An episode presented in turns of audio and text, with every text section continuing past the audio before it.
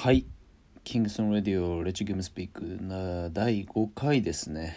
えー、前回前々回に引き続き、えー、スキルトレーニング、えー、どういったトレーニングがいいのかっていったところの今回でとりあえず一段落として第3回で進めたいと思います、えー、引き続き ST です。よろしくお願いします。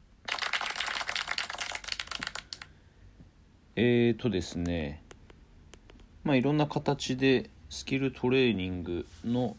うんまあ、表面を撫でるような、えー、話を1回2回とさせていただいたんですけれども、えー、もっと、えー、実用的なというかじゃあ実際にどういったのがいいんですかっていったところを今回はちょっと掘り下げていきたいと思います。例えば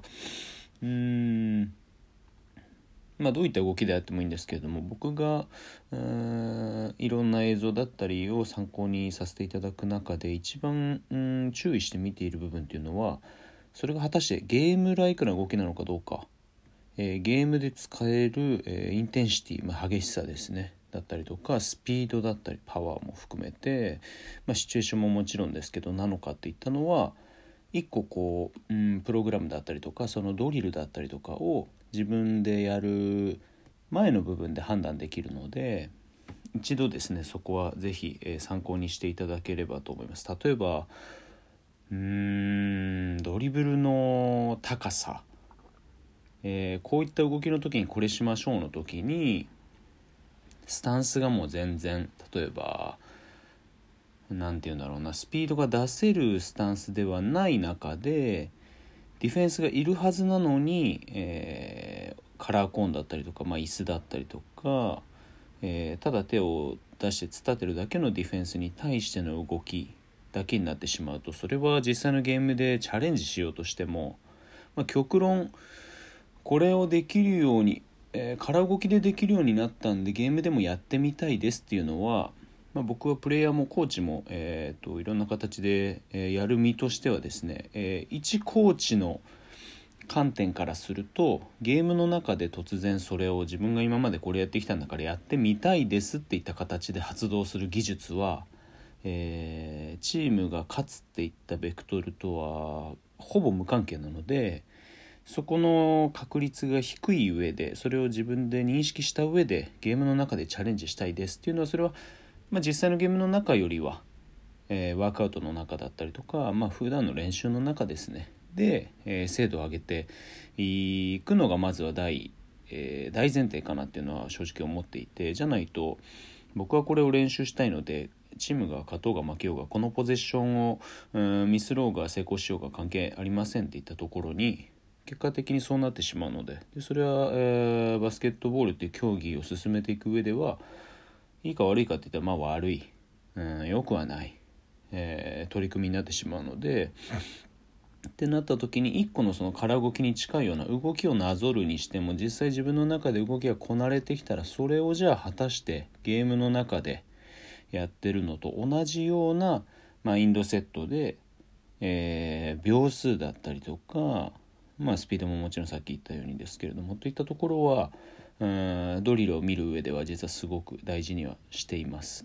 えー、まあそうですね例えばまあドリブルのドリブル一つ取ったとしてもドリブルの強さがあるしドリブルの角度があるし、えー、その状況設定もあるし、0.1秒の違いが、えー、その後の結果、まあ、ほとんどはそのシュートが成功するかしないかっていったところに対して及ぼす影響はすごくたくさんあるのでそこを度外視してしまって1対0の状態でヘルパーがいるのも、うん、可能性も全部無視したまま最後はもう気楽にレイアップ打つだけでいいんですみたいな形はうーんそれを手に入れるには時間はかかってしまうなとは思っていて。まあもちろんいろんな考え方があるというふうに、えー、と最初に言ったのはそれが全て否定されうるべきものではないとは思うんですけれども、うん、これはよくお話しさせていただくのが、まあ、アスリートは2度死ぬっていう話で、えー、プレイヤーとして上を目指さなくなった時というか、えー、そのスポーツから離れるようになった時が、えーまあ、アスリートとしての死であとはまあ人生の、え、最後の日っていうことなんですけれども。でそのアスリートとしてその自分が好きだった、えー、好きだけどのその競技だったりから離れるまでに残された時間っていうのは思いのほか短い。それは本当に自分でそこの時間を長く設定しようと思えば思うほどプレー以外のところでのさまざまな取り組みが間違いなく必要になってくるので例えば小学校中学校高校でやってる子たちがバスケットボール上手くなりたいんですっていう漠然とした思いを持って、えー、いたとしても、えー、自分がその次のステップで選んだシチュエーションの中で特に日本の場合だとなかなかチームを変えたりとかいろんな環境を変えるよりもその教育が離れてしまうということのが圧倒的に多いのでってなった時にはうんまあざっくり言ってしまうとあんまり余計なことしてる時間はない、えー、っていうのが実情でっていうのから考えると自分が手に入れる、えー、ためにやっているその練習の取り組み方だったりとか、えー、1個の時間の使い方に対してもっともっと特に、えー、プレイヤーがですね意識して取り組むことっていうのはこれは日本のバスケットボールのレベルをどんどん上げていこうっていう中で、えー、すごく大事になってくるんじゃないかなと個人的には、えー、思っています。いろいろ、え、幸いなことに世界中いろんなところに行かせていただいていろんなプレイヤーと戦ったり一緒にプレーしたりとかする中でやっぱり練習時間が短いよねっていうのはよく言われたりするんですけどもその中で、えー、みんな頭使って、えー、実際のゲームの中ではないようなことはやっぱりほとんどやらない。日本だとどうしても、うん、いたずらに時間が長くなってしまうので集中力が切れてしまったり、うん、いやそれはないでしょっていうような、うん、ポゼッションでもまあまあまあチャレンジの一つだからみたいな形になってしまうことが多いんですけれどもまあ、いろんなカテゴリーの中でそこの割合チャレンジだから OK で済む部分とここはもう完全にやりきらなきゃいけない部分っていうのは、えー、どんどんどんどん変わっていくのでもちろんその楽しみとして障害スポーツとして楽しむ上では、え、好きなように、まあ、それでもそれなりのアートフレームあった方がいいと思うんですけれどもえー、取り組むのが一番だと思うんですけども特に上を目指してやっていきましょうって言った子たちが、えー、ただ上をの目指し方がわからないこの動きをどうしたらうまくなれるのかっていったところで何て言うのかなうんヒントを欲しがってる人たちが間違ったヒントを頼りにしてしまうとそれはもう海に、えー、夜の海に、え、間違った灯台を目指すのと全く一緒になってしまうので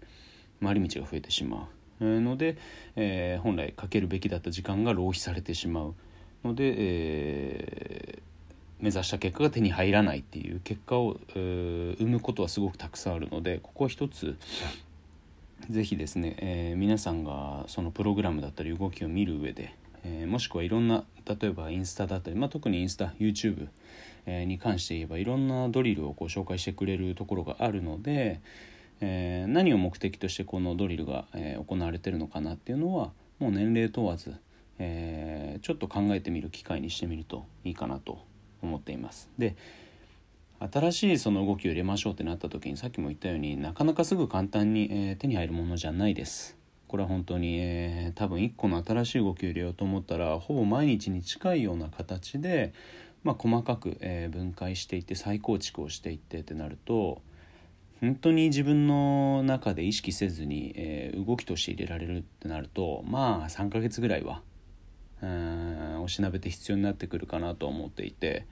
その中でやっぱ慣れた動きだったりとかあもうこれできるよっていうふうに思い込んでしまった動きとかっていうのがどんどん増えてくる。で、えー、動き自体もこう単調になってくる、えー、精神面であっても、えー、刺激に対してのその反応がの中にこうどう自分の何て言うのかな成長の種を見つけることができるのかっていうのは、えー、プレイヤーとして上を目指す上ですごく大事な単純作業がどんどんどんどん増えてい、えー、きます。上を、えー、カテゴリーが上がれば上がるほど。でそれをただその単調にやる選手とじゃあ例えばシューティングじゃあ100本インしましょうの中で1本目とその100本目の中に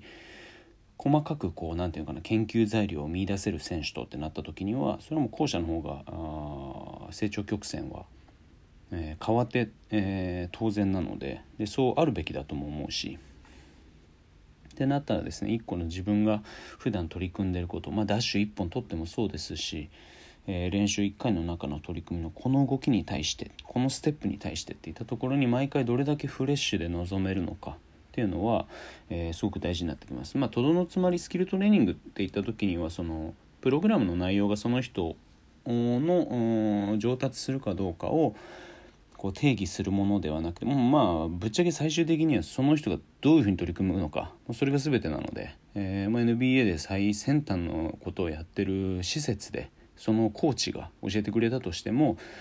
自分が適当にやってたら結果は適当ですただ、えー、環境は整っていない、えー、リングもない、えー、スリッピーであるの中でも自分がその、えー、1時間の中で30分の中でどう取り組んだかっていうのは間違いなく自分の中に残るので、まあ、特に今みたくその環境がなかなかこう何ていうか整備しづらい状態の時にこれさえやってればとかなんとなくなあなあでやってしまってっていった動きよりも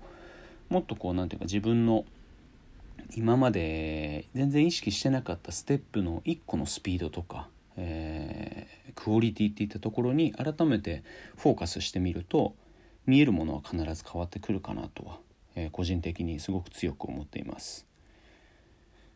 まとりあえずスキルトレーニングについてっていったところはここで、えー、一旦、えー、閉じることにして次回以降はですねまたちょっとテーマを変えて、えー、お話しさせていただきたいと思うので、まあ、これはもう本当音声アーカイブみたいなもので何かこうしてる時に、えー、かいつまんで聴けるようなのが一番いいと思うので、